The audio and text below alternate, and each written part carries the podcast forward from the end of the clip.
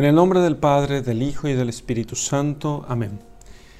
¿Qué tal amigos? ¿Cómo están? Vamos a hacer la lección divina del Evangelio según San Juan, capítulo 6, versículos 24 al 35. ¿Mm? Capítulo 6, versículos 24 al 35.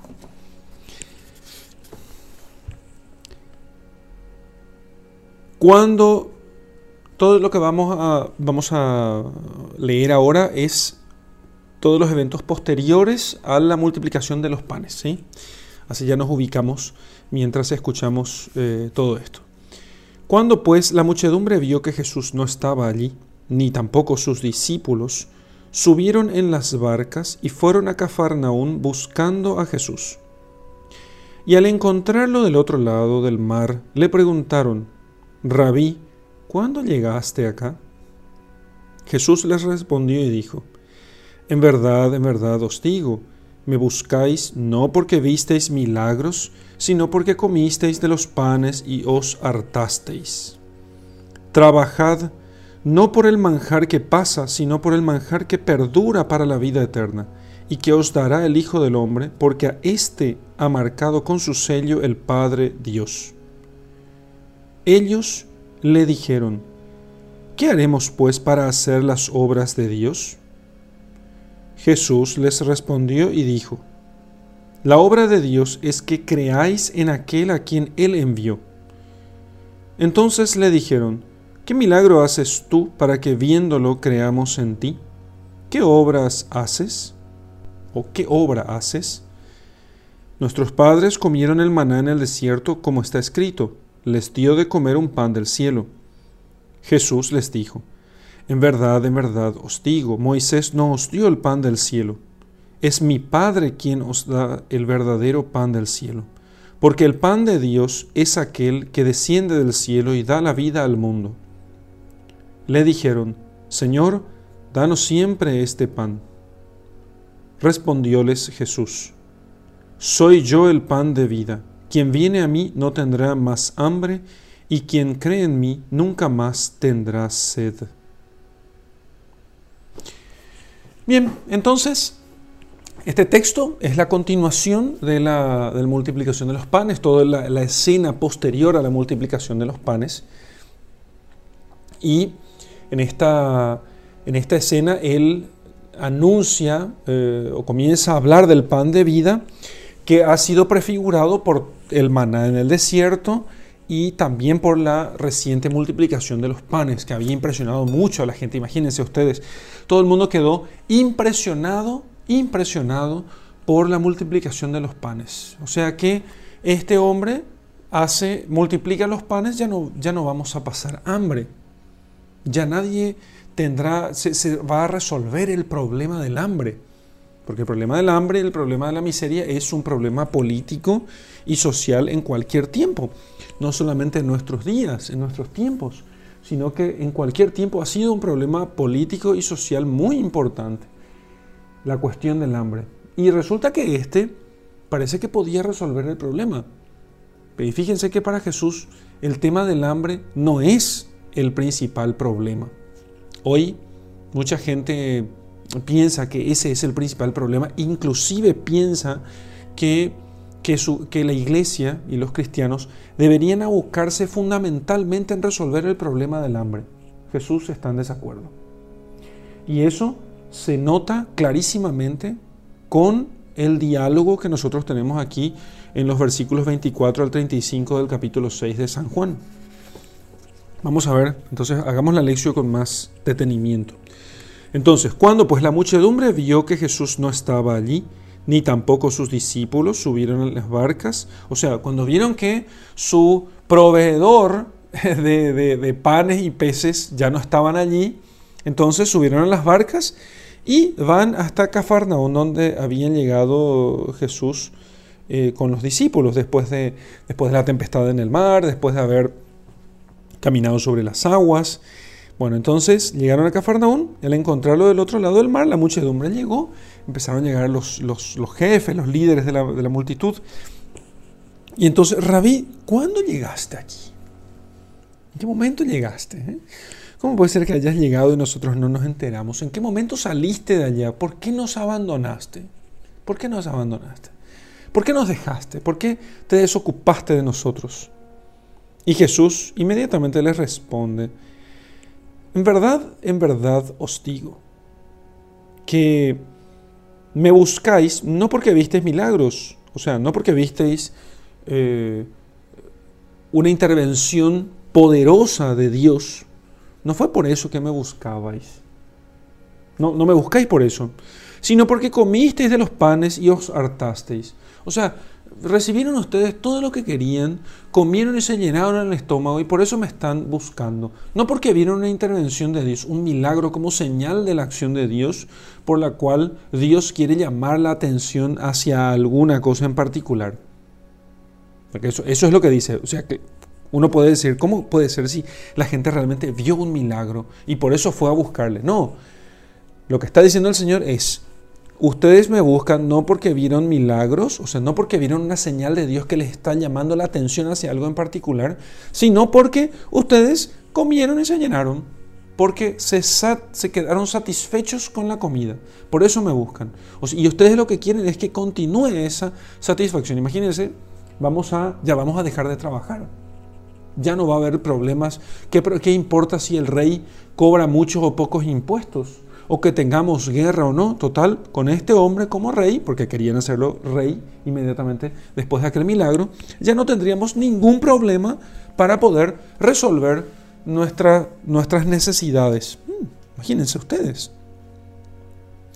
Entonces, me buscan no porque vieron milagros, sino porque comieron de los panes y se hartaron, quedaron hartos, o sea, satisfechos.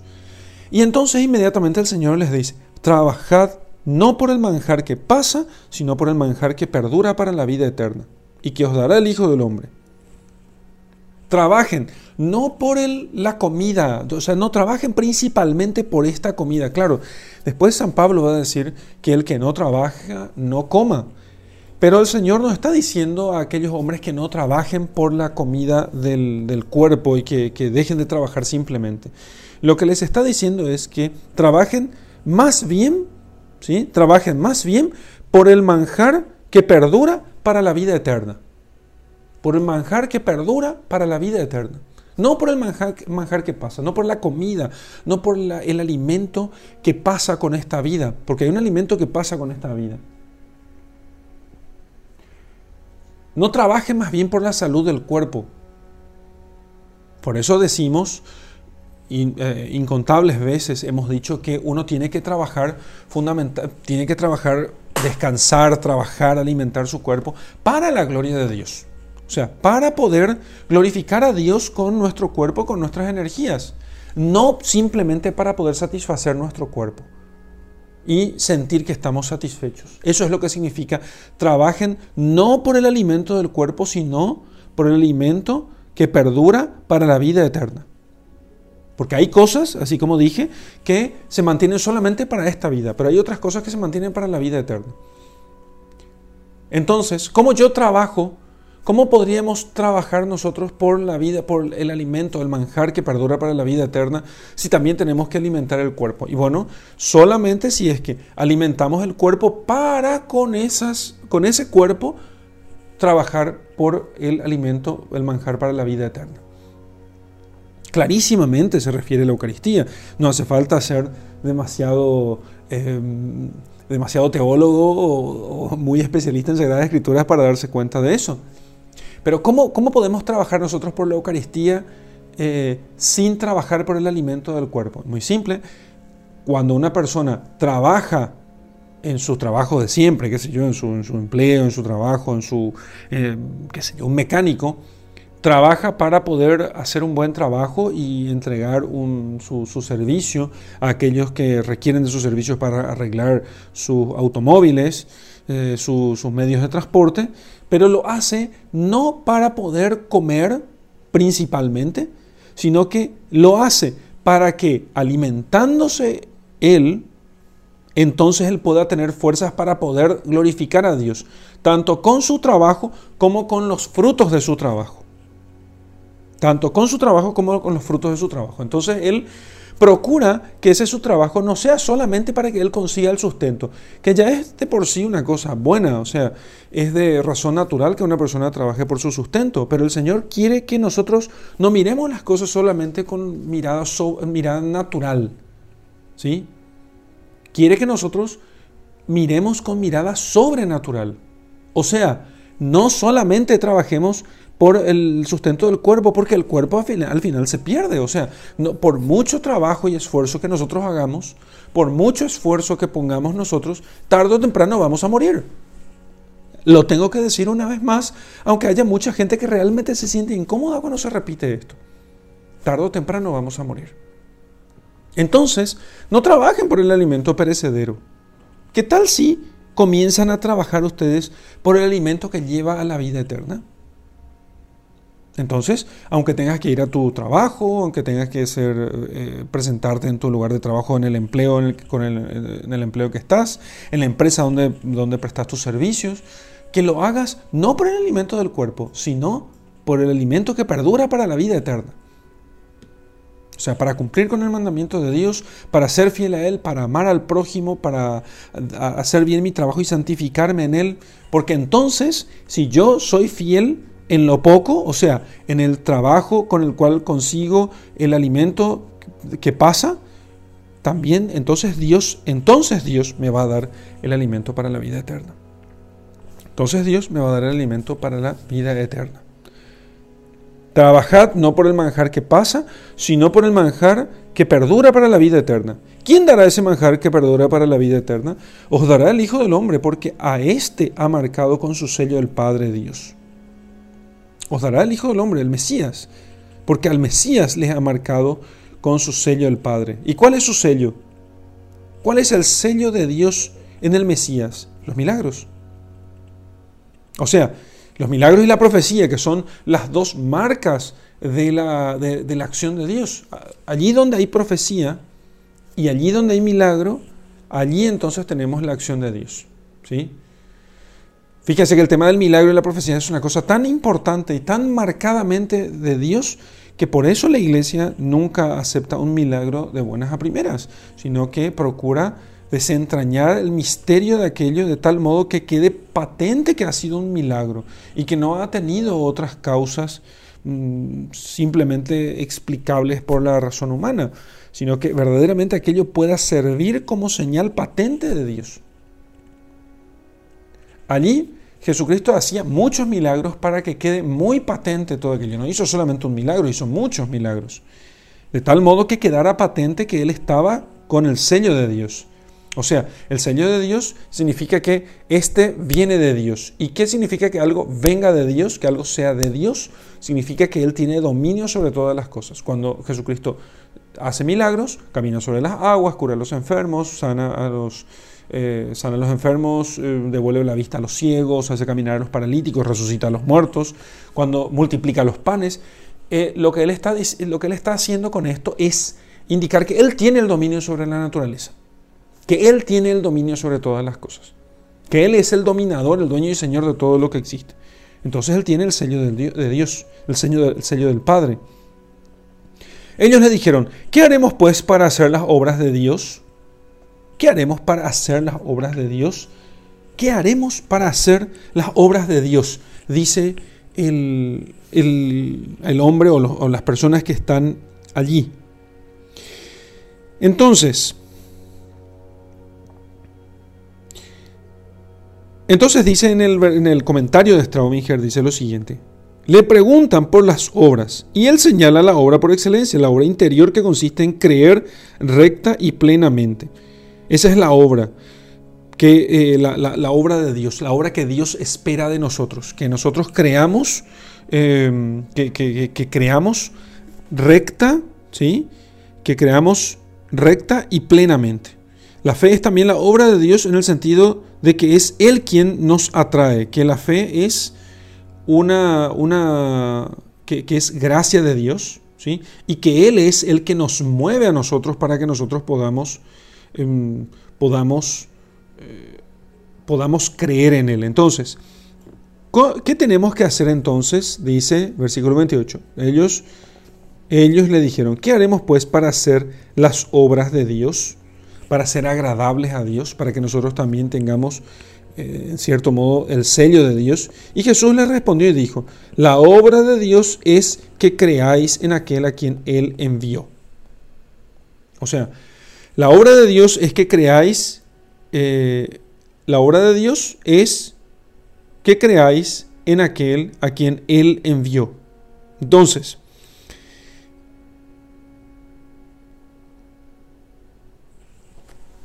¿y eso por qué? por dos razones, como dice según, el comentario de Straubinger, que me parece que queda claro. En primer lugar, porque, ¿por qué creer en aquel? Fíjense ustedes, hay una aparente complicación aquí. Dice, la obra de Dios es que, la obra de Dios es que ustedes crean en aquel que Él envió. Podríamos preguntar, la obra de Dios es que creamos en aquel que Él envió. Pero si creer es una obra nuestra, que Él envíe a alguien es una obra de Dios, no nuestra. Nosotros tenemos que creer. Bueno, dos cosas. Primero, cuando decimos que es una obra de Dios, es una obra recta y plena, o sea, algo que es perfecto, podríamos usar el término, algo que es perfecto, algo que es recto, moralmente recto y pleno, o sea, eh, digamos así, completo. Entonces, que nosotros creamos que lo bueno es bueno, que yo crea que lo bueno es bueno, porque Jesucristo todo lo ha hecho bien y entonces multiplica los panes, cura a los enfermos, eh, camina sobre las aguas, resucita a los muertos, hace milagros, hace el bien a todos y enseña y lleva a la gente a la conversión. Entonces, ¿qué hacían los fariseos? Así, lo que ellos hacían era decir que lo bueno que hacía Cristo era malo. Porque la obra farisaica propiamente siempre es, nunca olvidemos, decir que lo bueno es malo y decir que lo malo es bueno. Pero principalmente decir que lo bueno es malo. Esa es la obra farisaica por excelencia. La obra de Dios, en cambio, es llamar que el sí sea sí y el no sea no. Entonces, que nosotros eh, reconozcamos que aquello que se está haciendo es de Dios, porque es una cosa buena, eso es obra de Dios. Eso es por un lado, ¿sí? Entonces, lo segundo es que nosotros podamos, eh, que entendamos que la fe en el Hijo de Dios es no solamente una cosa buena que nosotros tenemos que reconocer como bueno, sino que también es una, es una obra que se realiza porque Dios nos empuja a hacer. Entonces, no es una cosa que nosotros podamos hacer por nuestras propias fuerzas, sino que Dios nos empuja a hacer aquello. Dios nos empuja a hacer aquello. Así que la fe en el Hijo de Dios, la fe en el Mesías, la fe en el Redentor, es por, un, por una parte algo que es recto y pleno, porque vemos nosotros que su obra, la obra del Mesías, es venida de Dios, es buena y es completa, es una cosa buena. Y por otro lado, porque es Dios el que está empujando eso en nosotros, con su gracia. Él es el que, Él es la fuente del bien en nosotros propiamente. Entonces, ¿Qué haremos para hacer las obras de Dios? ¿Qué haremos para poder ser buenos? ¿Qué haremos para poder hacer el bien? ¿Qué haremos para poder ser aceptados delante de Dios? Y Jesús le responde, la obra de Dios es que creáis en aquel a quien Él envió. ¿Sí? Entonces le dijeron, ¿qué milagros haces tú para que viéndolo creamos en ti? O sea, ¿qué, qué haces? ¿Qué milagros? ¿Qué señales? ¿Qué signos haces tú para que nosotros creamos que tú eres el enviado? ¿Qué obras, qué obra haces? Nuestros padres comieron el maná en el desierto, como está escrito. Nuestros padres comieron el maná en el desierto, como está escrito. Les dio de comer un pan del cielo.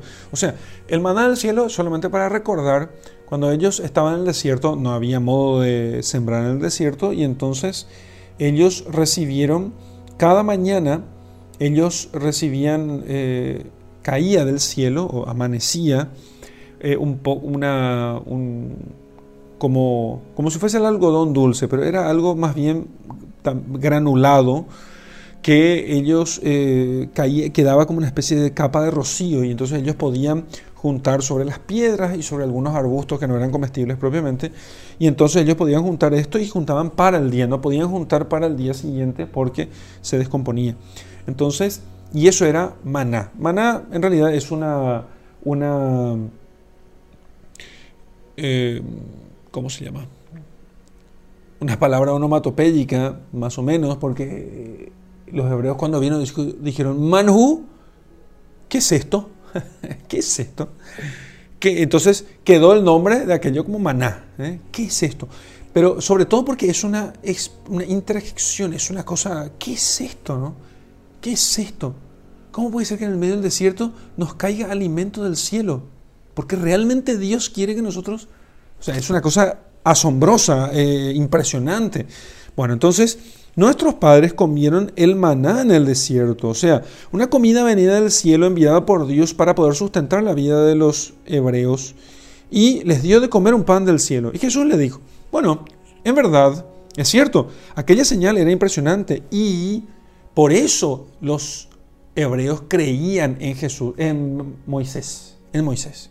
Por eso creían en Moisés, porque Moisés había, él era el líder de ellos, y digamos así que por su intermedio, entonces ellos, eh, por su intermedio, ellos reciben de Dios la, el maná. Entonces, así queda, eh, queda garantizado que, Dios, que Moisés hacía la obra de Dios y que él era amigo de Dios y que efectivamente podía creerse en él como quien hablaba de parte de Dios. Entonces, por eso le pregunta, ¿cuál es tu obra para que creamos en ti? Nuestros padres comieron el maná en el desierto, como está escrito, y les dio Moisés. Les dio de comer un pan del cielo. Y entonces por eso Jesús les responde, en verdad, en verdad os digo, Moisés no os dio el pan del cielo, es mi Padre quien os ha dado el verdadero pan del cielo. Es mi Padre el que les dio, no fue Moisés, les recalca. Porque el pan de Dios es aquel que desciende del cielo y da la vida al mundo. Entonces, pero aquello era solamente un, signo, un, tipo de, eh, en este esquema de tipo y antitipo, ¿no? Entonces tenemos el, el, antitipo, es el, maná, y el tipo es la Eucaristía. Si aquello es figura y esto es la realidad. Aquello es figura y esto es la realidad. El maná es figura y la realidad es la Eucaristía.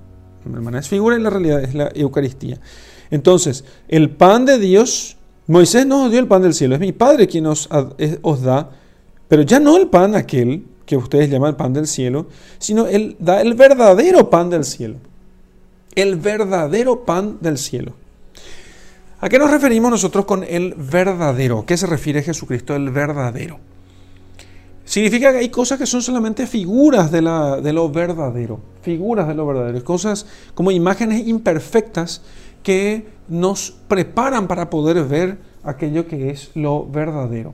Por eso nosotros podemos decir, por ejemplo, de un vino que no es verdadero vino y de otro vino que sí es verdadero vino. Y podemos decir de una, que de una persona, eh, sí, fulano es bueno, pero de fulano es verdaderamente bueno. ¿De quién decimos que es verdaderamente bueno? De aquel que propiamente encarna la bondad, aquel a quien, o de quien la bondad sale naturalmente, ¿no? En cambio, el que es bueno, pero no verdaderamente bueno, es aquel que eh, se esfuerza por ser bueno, pero es como que no le sale naturalmente. Se esfuerza, ciertamente, pero no naturalmente. No le sale naturalmente la bondad. Entonces, aquí cuando dice él, el verdadero pan del cielo, porque aquel pan no era el pan del cielo, el pan de, como dice al principio de esta perícopa, eh, el pan que permanece para la vida eterna, sino que porque ellos comieron y luego murieron. Comieron y luego murieron. O sea, ese no es un pan definitivo. De hecho, el maná dejó de darse a los hebreos cuando ellos entraron a la tierra prometida. Cuando llegaron a las puertas de la tierra prometida, antes de entrar, se acabó el maná. Entonces, eh, no, era solamente figura, pero ahora viene un verdadero pan del cielo que no se va a terminar, sino que se les dará a los fieles hasta la entrada a la tierra prometida y que realmente es la realización eh, plena de aquella figura del Antiguo Testamento. Entonces, Señor, danos siempre de este pan. Parece que no entienden ellos realmente qué es lo que hay aquí. O sea, que ellos no entienden a qué se está refiriendo. Pero le dicen sinceramente, danos entonces siempre de este pan. Si este pan es el verdadero pan del cielo y es mayor que aquel pan que recibieron nuestros padres en el desierto, danos siempre de este pan. Y finalmente Jesús les dice, yo soy el pan de vida. Quien viene a mí no tendrá más hambre, y quien cree en mí nunca más tendrá sed. Yo soy el pan de vida. Quien viene a mí no tendrá más hambre, y quien cree en mí nunca más tendrá sed. Entonces, aquí finalmente descubre él esto y diciendo que Él es el pan de vida, que Él es el pan de vida. Y aquí, claro, podríamos decir que, bueno, se refiere a, eh, a, Jesucristo como un símbolo de pan. Si Jesucristo no hubiese dicho después, el que come mi carne, nosotros hubiéramos pensado simplemente al modo protestante, que es tener el pan de vida, es acercarse simplemente a Jesús. Pero después Jesús va a decir que el que come mi carne y el que bebe mi sangre, ese tiene vida eterna. Y después va a decir, esto es mi cuerpo y este es el cáliz de mi sangre. Entonces, si hubiera quedado solamente en esto, entonces nosotros podría tener razón, podrían tener razón los, los, los evangélicos, los protestantes, protestantes, para decir que es solamente una cuestión de tener fe y acercarse a Él y que la gracia de Cristo es el pan de vida con el cual Él nos alimenta. Sin embargo, nosotros no podemos quedarnos en este versículo solamente y quitarlo del contexto de toda la Sagrada Escritura, sino que ya a partir de aquí, porque tenemos la fe verdadera, entonces vamos a decir que esto se estaba refiriendo ya a la Eucaristía, ya se refería a la Eucaristía y entonces no podemos simplemente cerrar los ojos ante esta realidad. De hecho, es lo que va a decir Jesucristo después en, las, eh, en los versículos siguientes. Yo soy el pan vivo, el que come de este pan, el que come mi carne, mi carne es verdadera comida y mi sangre es verdadera bebida. Entonces, el que coma de este pan, se refiere cuando dice, el que coma, 35, eh, yo soy el pan de vida, quien viene a mí no tendrá más hambre entonces, quien viene a mí no tendrá más hambre. Aquel que viene a mí para que yo lo alimente, ya no tendrá más hambre. Y el que cree en mí, y creer en Jesucristo es creer en su sangre, o sea, en, su, en la redención, eh, eh, gracias, o sea, por la cual, eh, en, en la redención, en la cual Jesucristo derrama su sangre para redimirnos de nuestros pecados, ¿sí? Ese no tendrá más sed. Pero esto se va a realizar completamente en la Eucaristía, propiamente, en la Eucaristía. Entonces, porque la Eucaristía es la que va a realizar propiamente este beber su sangre y comer de su carne.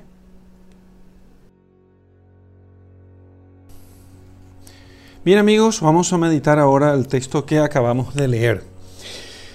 Bien, entonces, evidentemente aquella muchedumbre buscaba a nuestro Señor por que no porque era el redentor y porque era dispensador de bienes espirituales, sino porque era un solucionador de problemas materiales. Nuestro Señor quiere que nosotros entendamos que Él no vino a resolver nuestros problemas de tipo económico, social, incluso político. No, no vino a resolver esos problemas. Es cierto que eh, es más fácil para las personas servir, eh, eh, dar culto a Dios cuando tienen la barriga llena. Sin embargo, ese no es el principal tema y una persona puede muy bien, aún en las circunstancias más adversas, puede también creer en Dios. Puede también entregarle su, vida, puede eh, servirle, puede creer en el Redentor y salvar su alma. Entonces, realmente no se trata de resolver los problemas materiales. Mm, hay mucha gente eh, en la iglesia y hoy en especial, probablemente, quizá digo yo, mucho más que en otros tiempos, quizá, no estoy tan seguro para poder afirmar eso, pero parece que mucho más que en otros tiempos, hay gente que piensa que la misión de la iglesia es resolver los problemas eh, eh, materiales de la gente. Entonces, uno ve campañas eh, grandes campañas de la iglesia por el hambre cero, qué sé yo, ¿eh? campañas de caridad para poder vencer el hambre, pero casi ninguna campaña o muy pocas en las cuales se invita a la gente a ir a misa, que es donde las personas a ir a misa y con buenas disposiciones para poder recibir el pan de vida que es Jesucristo. Entonces, ¿de, qué sirve que las personas como, como a veces los progresistas suelen decir, ¿de qué sirve que te vayas a que comulgues de rodillas y al final en tu corazón odies a tu hermano? También nosotros podemos decir otro tanto, ¿de qué sirve dar de comer a tu hermano y llenarle el estómago con comida si al final se termina condenando? Si al final se termina condenando.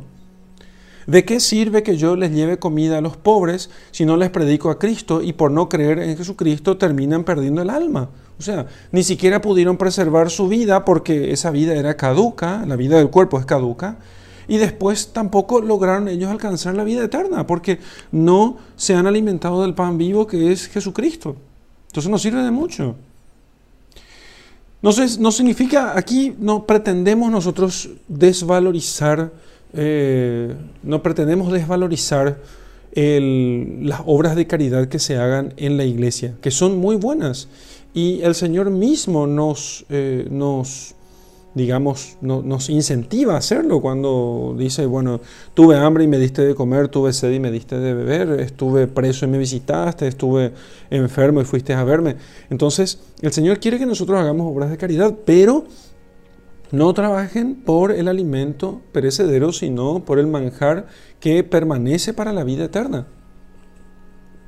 He leído muchísimas veces en muchos blogs y sitios web donde se, respira así teología de la liberación, ¿no?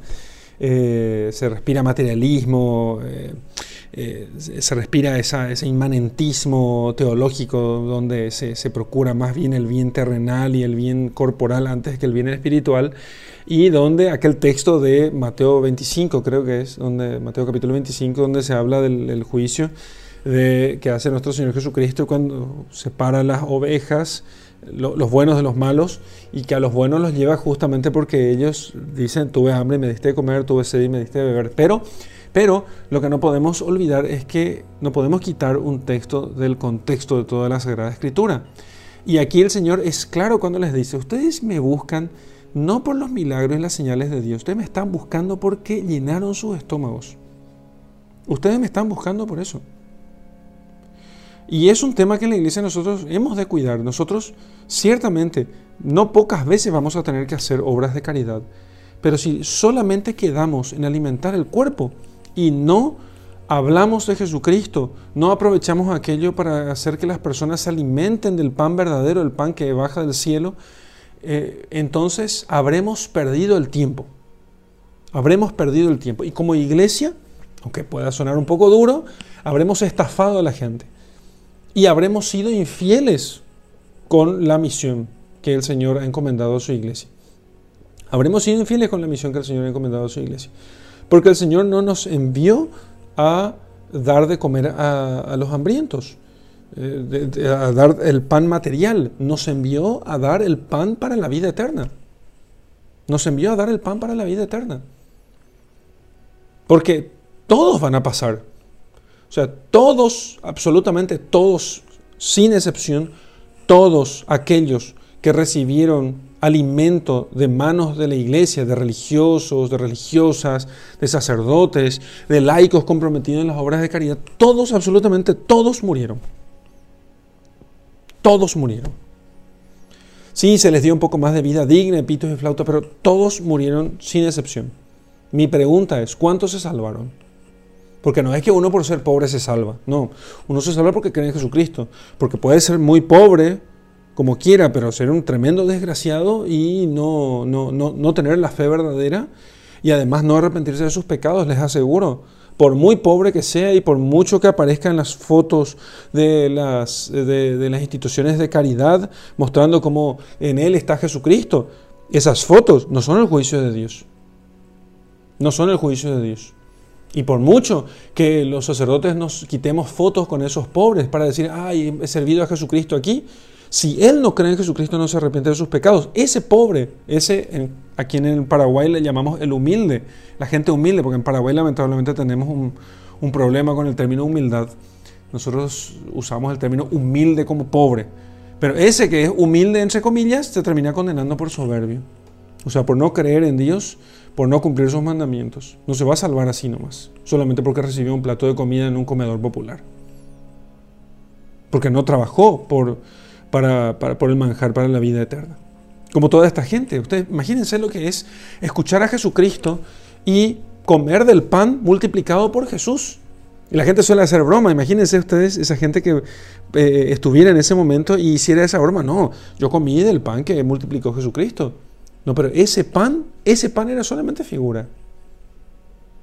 ¿Pudiste comer dignamente el pan que es Cristo mismo? ¿El pan de vida que es Cristo mismo? No, entonces no tenés la vida eterna. Podrás jactarte mucho de estar en el día de la multiplicación de los panes, pero no tenés la vida eterna. Morirás como todos, como pobres y ricos, como justos y pecadores, pero te condenarás. Ese, ese, es el punto central.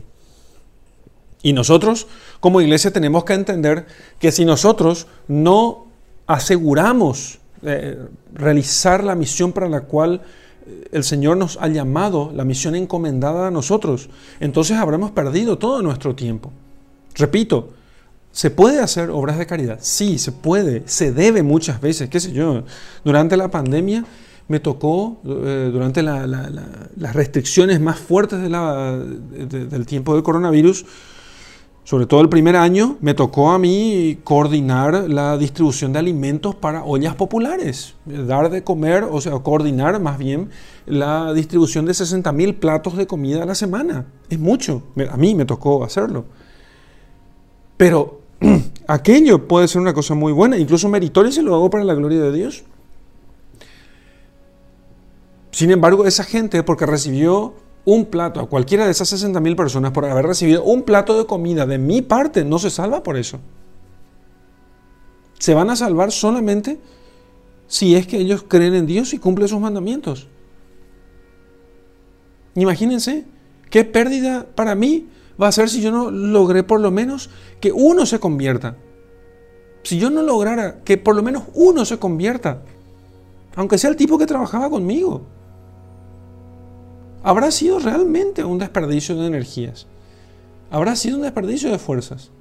Porque toda esa gente que comió, que, estaba desesperada durante esa crisis tan grande que, tuvimos, que, pasaba hambre, que me escribía diciendo, Padre, no tengo con qué darles de comer, toda esa gente también morirá un día, necesariamente, de mil razones distintas, o miles de razones distintas. Trabajen más bien, trabajen no por el alimento, trabajen no por el alimento que pasa, sino por el alimento que perdura para la vida eterna y que les dará el Hijo del Hombre. No por el alimento que pasa, sino por el alimento que perdura para la vida eterna. Entonces todos nuestros esfuerzos tienen que ser realmente para dar de comer con el alimento que perdura para la vida eterna a la gente. Y también nosotros, porque yo también tengo que trabajar día tras día para poder eh, alimentarme con el pan que me alcanza la vida eterna. Ese es el objetivo central de mis esfuerzos. Y como dije antes en la lección, ahora en la meditación, vuelvo a decirlo, pero un poco más extendidamente, que aunque yo trabaje para hacer algo, digamos así, que algo, alguna cosa que no sea estrictamente espiritual, que sé yo, soy mecánico y tengo que arreglar coches, soy agricultor y tengo que cultivar la tierra, soy eh, limpiador y tengo que atender que esté limpio el pasillo, las salas de una institución, no importa, todo eso yo puedo hacerlo por el pan que pasa o por el pan que me da eh, la vida eterna. Entonces, ¿cómo, ¿cómo puedo hacer una cosa y otra haciendo lo mismo? Y bueno, si mi objetivo central al limpiar el piso es solamente ganarme el dinero de fin de mes, o sea, yo lo hago para comer, entonces voy a tener ese premio, o sea, voy a tener el premio que es comida para comer. Pero si yo lo hago para la gloria de Dios y procuro hacer bien, no simplemente para agradar a mis jefes, que no ha de ser muy difícil, simplemente que esté limpio aquello en la hora que corresponde.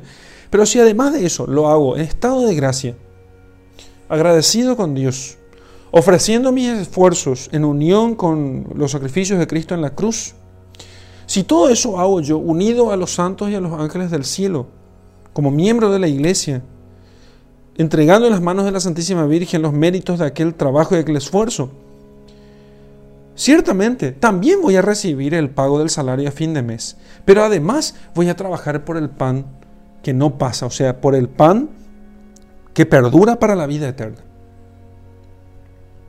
Si procuro trabajar yo, no solamente cumpliendo los, las leyes laborales y el contrato que tengo con, mi, con, con aquel que me contrató, sino que además procuro cumplir los mandamientos allí, entonces voy a trabajar no por el pan que pasa, sino por el pan que perdura para la vida eterna.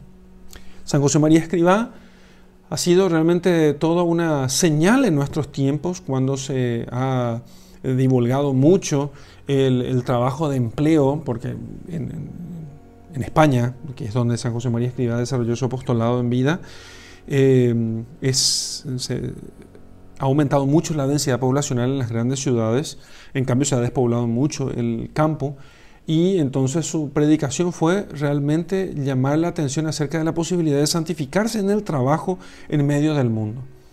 Entonces, todos sus escritos como Caminos, Forja, eh, sus sermones y homilías de San José María Escriba, él apunta a que los, los laicos principalmente consigan entender que ellos pueden santificarse en, medio del mundo en sus labores cotidianas.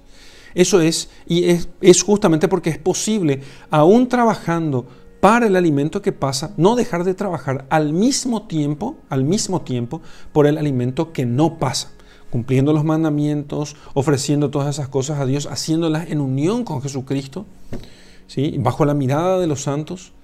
Todo eso nos permite trabajar por el pan que no pasa. Entonces, imagínense ustedes, realmente no podemos nosotros pasar por esta vida trabajando solamente por el pan que pasa, porque moriremos un día. Es, bueno, ¿quién, no quisiera juntar dinero y que no se devalúe el dinero? ¿Qué sé yo? Una, una moneda de 50 guaraníes. Bueno, esta es una moneda de 500 guaraníes. Bueno, mis padres cuentan que en Paraguay ellos podían comprar con una moneda de un guaraní o de cinco guaraníes cosas que hoy nosotros necesitamos de mil, dos mil o tres mil guaraníes, aunque la moneda paraguaya es una, moneda muy estable a lo largo de, toda su historia. Sin embargo, aún así es, es, inevitable la devaluación.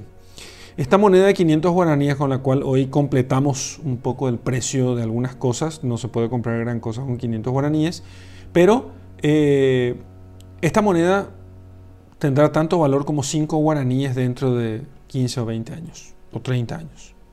5 guaraníes, ¿qué se compra con 5 guaraníes? Nada. Con 500 guaraníes se completa el precio, pero no se compra nada propiamente. Entonces, pero dentro de 20 o 30 años, quizá eh, esto no valdrá nada. ¿Quién no quisiera juntar dinero, juntar riquezas que no se devalúen? ¿Mm? Por eso los empresarios acostumbran comprar cosas que no se devalúan, sino que al contrario se valorizan a lo largo del tiempo, como los bienes inmuebles, por ejemplo.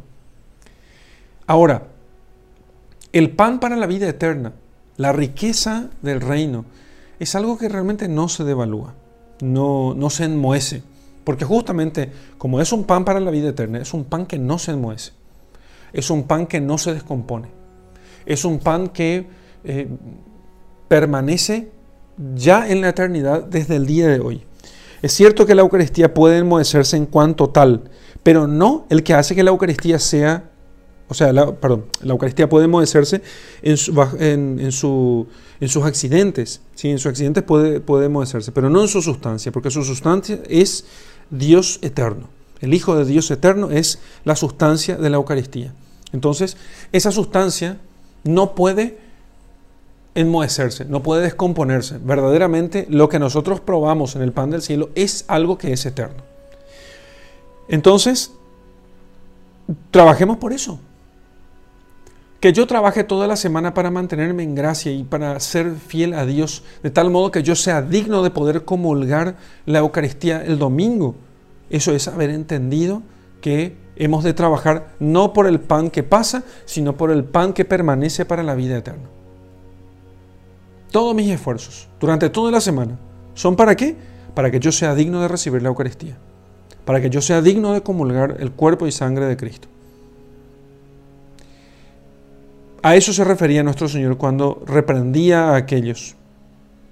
Por otra parte, otro, otro aspecto del texto, otro, otro elemento del texto es el reclamo que le hacen ellos. Bueno, eh, ok, está bien todo lo que estás diciendo. ¿Qué haremos pues entonces para poder hacer esto verdadero, para poder hacer esto que estás diciendo?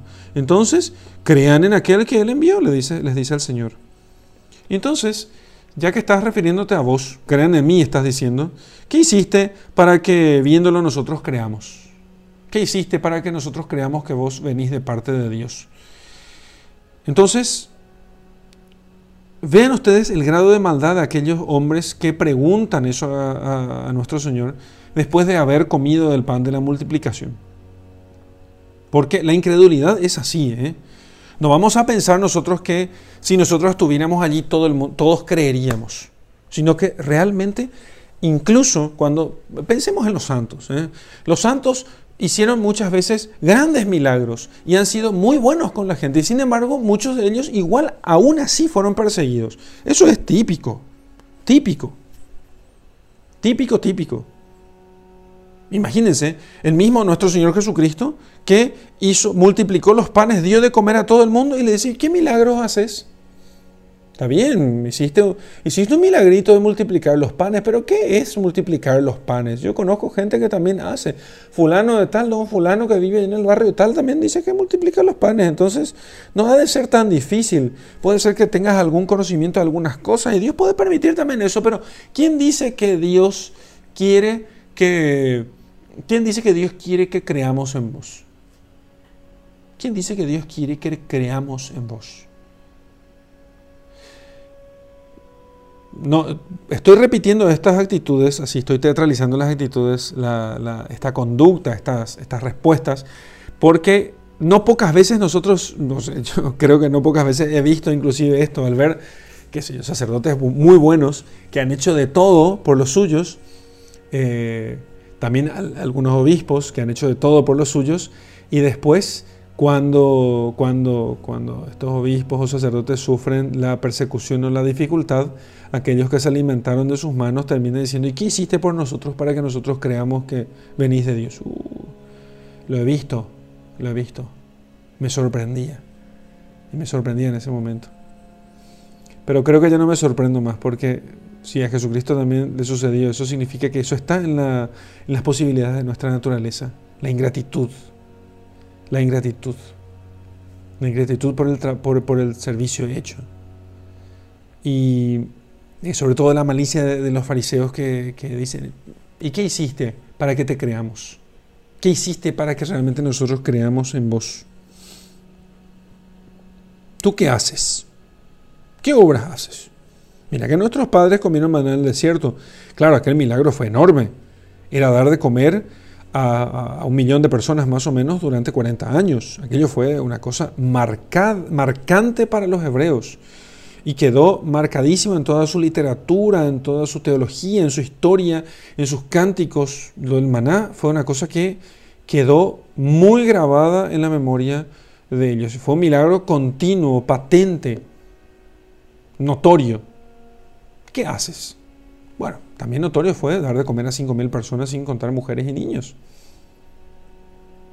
Pero, aunque eso era muy notable, el Señor quería con eso mostrarnos a nosotros que nuestra incredulidad puede ser muy grande.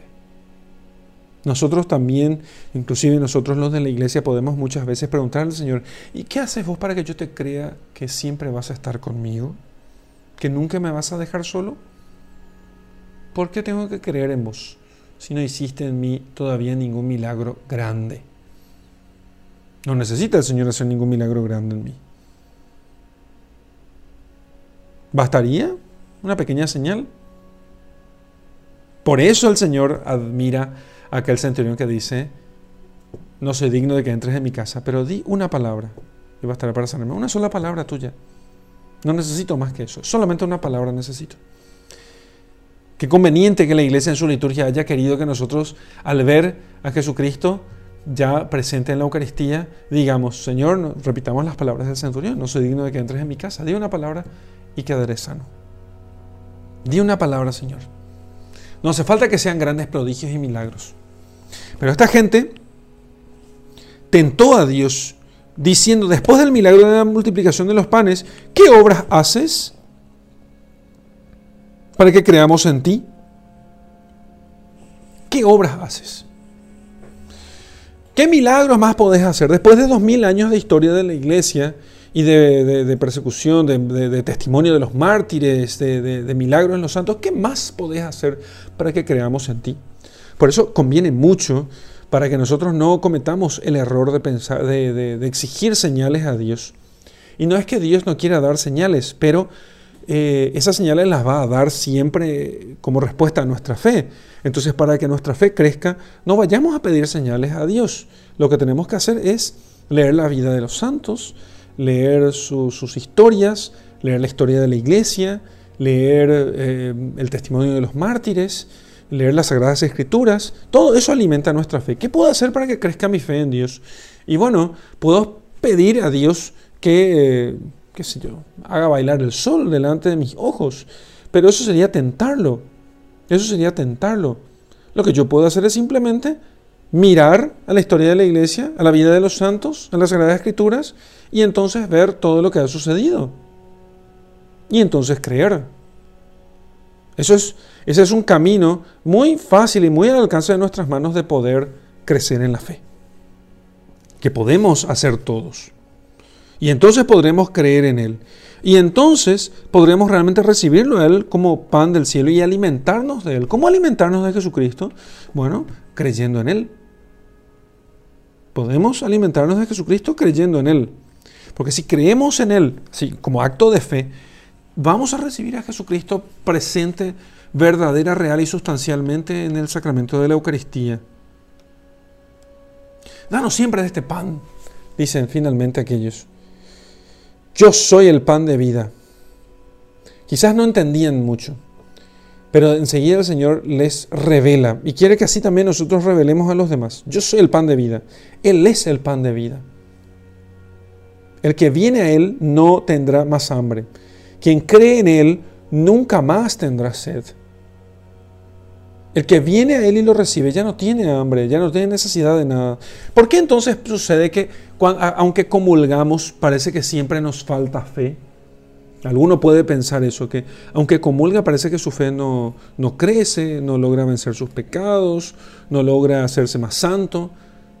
Si al que recibimos realmente es a Jesús, verdadero Dios verdadero hombre, con su cuerpo, sangre, alma y divinidad en la Eucaristía, Bastaría entonces una sola comunión para que nosotros seamos completamente distintos, para que quedemos completamente santificados, para que ya no tengamos nosotros deseo del pecado y solamente deseemos el cielo. Sin embargo, el problema está en que nosotros lo recibimos con insuficientes disposiciones, con malas disposiciones, desconcentrados de la Eucaristía, no creyendo suficientemente en Él. Por eso es necesario que nosotros, para recibir con fruto la comunión eucarística, a Jesús en la Eucaristía, nosotros nos preparemos mucho.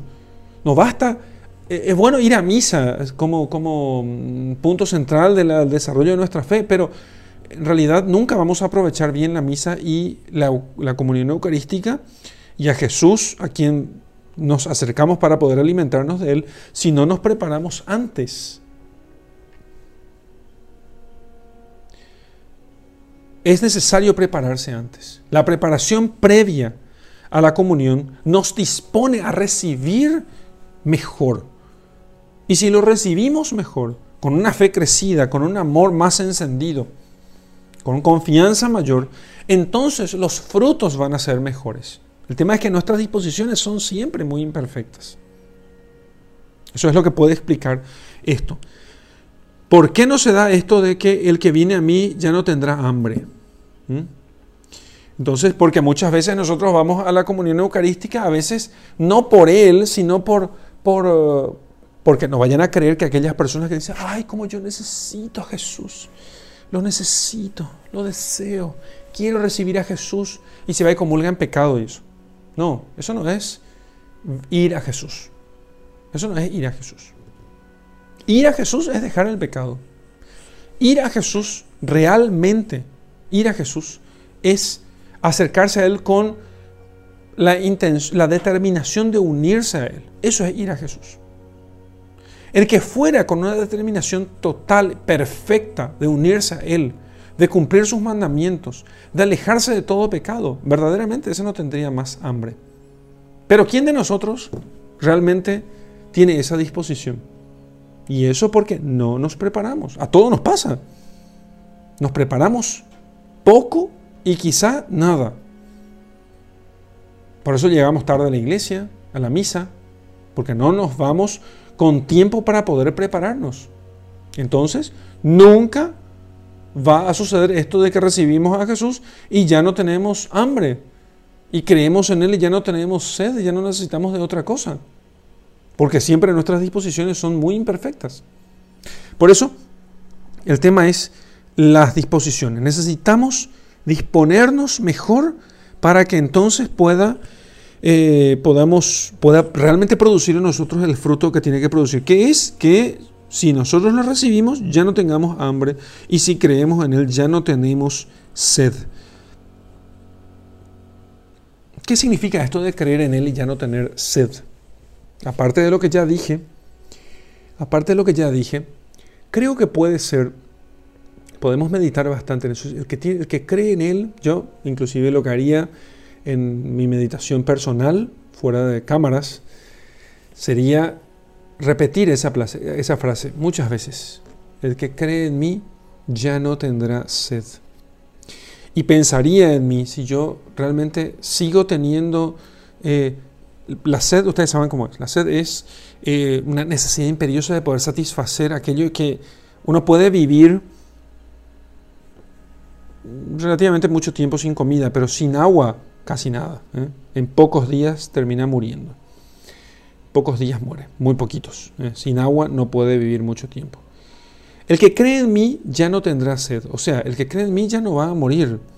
Ya no va a tener necesidad este de, de, algo tan vital como el agua, porque el, la fe en Jesucristo va a, a, hacer las veces de todo aquello que es más vital. Fíjense que ese es el sentido de la cosa.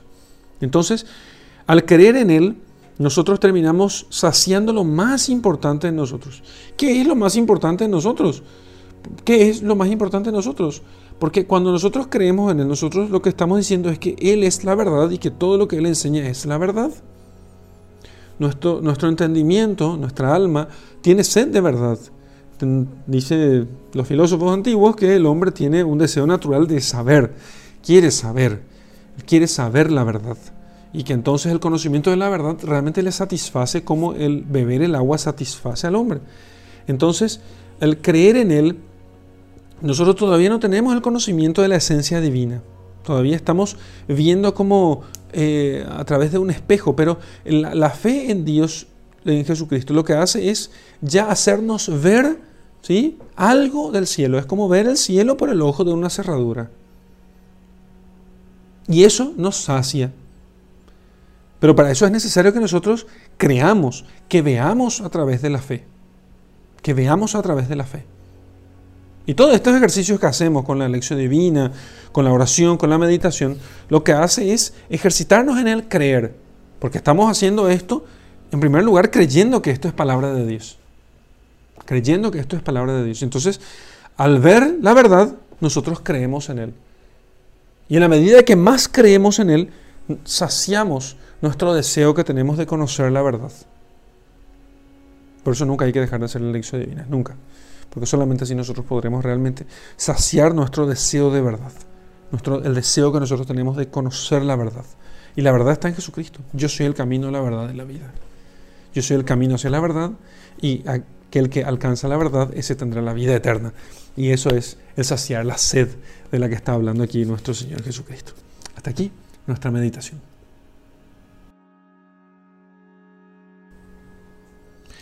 Muy bien, hermanos, vamos a hacer oración ahora sobre los textos que acabamos de meditar. En el nombre del Padre, del Hijo y del Espíritu Santo. Amén. Señor Jesús, reconozco que muchas veces te he buscado por bienes materiales, que pocas veces te he pedido que aumentes mi fe, que pocas veces te he pedido que aumentes la esperanza en ti, que pocas veces te he pedido que aumentes mi amor hacia ti, que pocas veces, Señor, te he pedido que aumentes en mí las virtudes que necesito para poder amarte más. Te pedí muchas veces que me resuelvas problemas, trabajo, estudios, dinero. Y ciertamente no me estás pidiendo que yo no te pida eso, pero que tenga como fin principal el pan que permanece para la vida eterna. Y sin embargo, creo que he pensado muy pocas veces en, la Eucaristía, en, en, recibirte dignamente y para eso pedirte todos los otros bienes que me concedes y que estás tan dispuesto a poder concederme. Porque, ¿qué es para ti, Señor, darme un trabajo? ¿Qué es para ti, Señor, darme un techo, darme comida? No cuesta nada.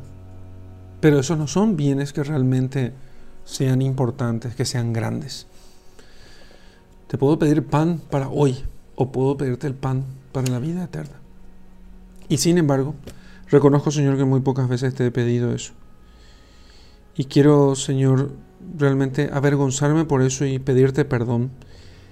Y rogarte, Señor, que aumentes en mí la fe, la esperanza y la caridad. Y que me concedas el pan eterno, el pan para la vida eterna. Aunque tenga que pasar hambre, aunque tenga que pasar sed, hambre y sed en el cuerpo. No deje, Señor, que pase hambre y sed en el alma.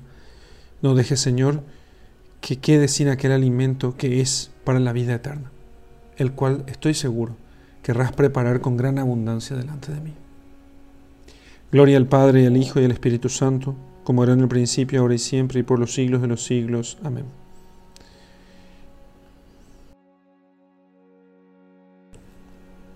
Vamos a hacer ahora la contemplación. ¿Y qué vamos a contemplar? Entonces, quiero que eh, como contemplación, ¿sí? quiero que mires eh, a Jesucristo en, la última cena.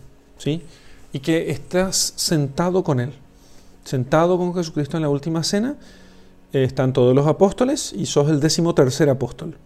Te vas a sentar entonces y allí quiero que escuches cuando Jesucristo dice, esto es mi cuerpo que será entregado por ustedes. Este es el cáliz de mi sangre que será entregado por ustedes. Y quiero que inmediatamente le digas al Señor, Señor, tengo hambre, ¿dónde está el asado? Yo sé que te va a parecer raro eso y vas a decir, ¿cómo, cómo voy a pedirle al Señor si lo que está... No, quiero justamente, quiero que sientas la incoherencia Quiero que empieces a pedirle todos los bienes materiales, corporales que sueles pedirle siempre. ¿sí? Quiero que eso, esos bienes le pidas. Ahí cuando el Señor está ofreciendo la Eucaristía. Y quiero que sientas con, fuerza la, la, falta de correspondencia entre tus pedidos y lo que el Señor te está ofreciendo. Y quiero que veas cómo el Señor sí te quiere ofrecer todo eso que le estás pidiendo pero te va a decir al final, ¿y no quieres también la vida eterna? Esa va a ser nuestra contemplación. Y te dejo con mi bendición. En el nombre del Padre, del Hijo y del Espíritu Santo. Amén.